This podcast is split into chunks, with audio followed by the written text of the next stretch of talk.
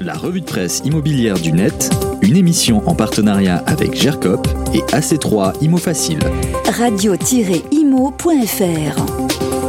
Bonjour à tous. Dans l'actu IMO de la semaine, on va parler du nerf de la guerre, l'argent. Les taux sont bas, mais il faut se méfier. Le marché est résilient face au Covid et les prix grimpent, à moins d'habiter dans une petite surface. Dans le Figaro Immobilier, vous apprendrez que les taux de crédit historiquement bas en ce moment vous cachent de vilaines surprises. Vous pouvez certes espérer un crédit immobilier à moins d'un pour cent sur 15-20 ans, mais il faudra montrer patte blanche devant les banques. Ces dernières sont plus exigeantes qu'avant la crise. Pourquoi? Parce que la menace d'une inflation se fait sentir et le taux d'endettement doit inclure le coût de l'assurance emprunteur. En clair, vous pouvez vous endetter, mais en réalité, cette hausse de votre capacité d'emprunt sera rognée tout tout parti par votre assurance. Et ça, c'est une bien mauvaise nouvelle pour les ménages au budget serré.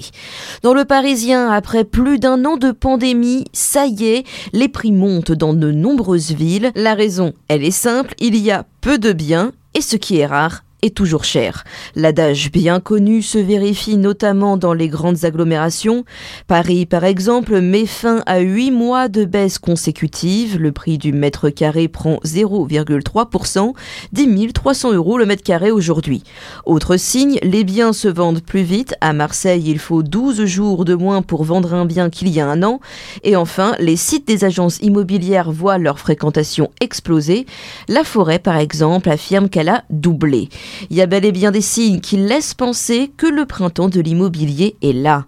Alors les prix montent certes, mais pas si vous louez une petite surface, type un logement étudiant. La pandémie rebat les cartes du marché sur les surfaces de moins de 30 mètres carrés. Faute d'étudiants et de touristes, le nombre d'annonces de biens à louer explose.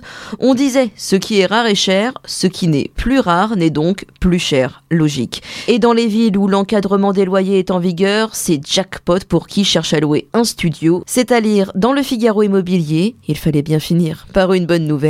Quant à moi, je vous dis à la semaine prochaine. La revue de presse immobilière du net, une émission en partenariat avec GERCOP et AC3 Imo Facile. Radio-imo.fr